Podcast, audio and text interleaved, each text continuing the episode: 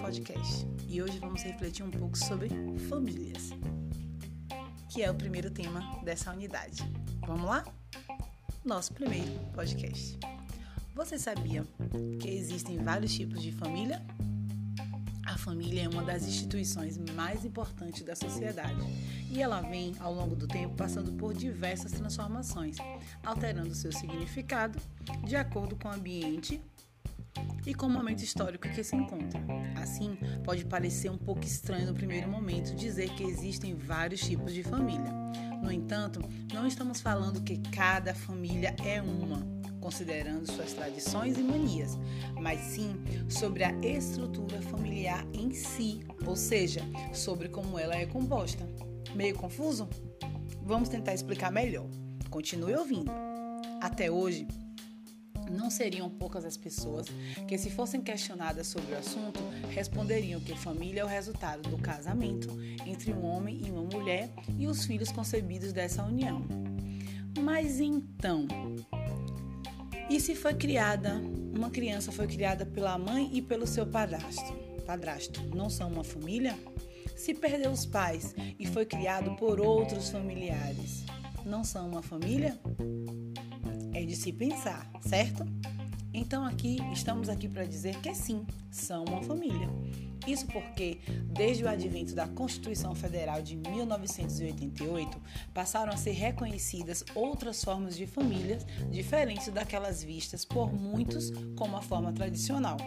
É claro que todas essas famílias já existiam antes e mereciam proteção. Porém, depois de 1988, elas passaram a ser juridicamente reconhecidas, tendo, portanto, seus direitos resguardados por lei. A sociedade vem cada dia se adaptando às realidades vivenciadas pelas pessoas e, com isso, o conceito de família passou a ser visto de maneira plural. Você deve estar se perguntando: como assim plural? Para ilustrar o que estamos falando, nada melhor que explicar sobre quais tipos de família estamos falando.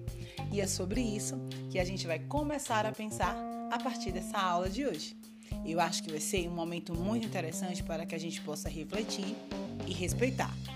Todos nós temos, de alguma maneira, valores e concepções religiosas que norteiam a nossa forma de pensar, mas isso não nos dá o direito de dizer que a forma do outro viver ou pensar seja errada. Combinado assim? Então vamos fazer valer aquela palavrinha que a gente coloca sempre no primeiro dia de aula: respeito.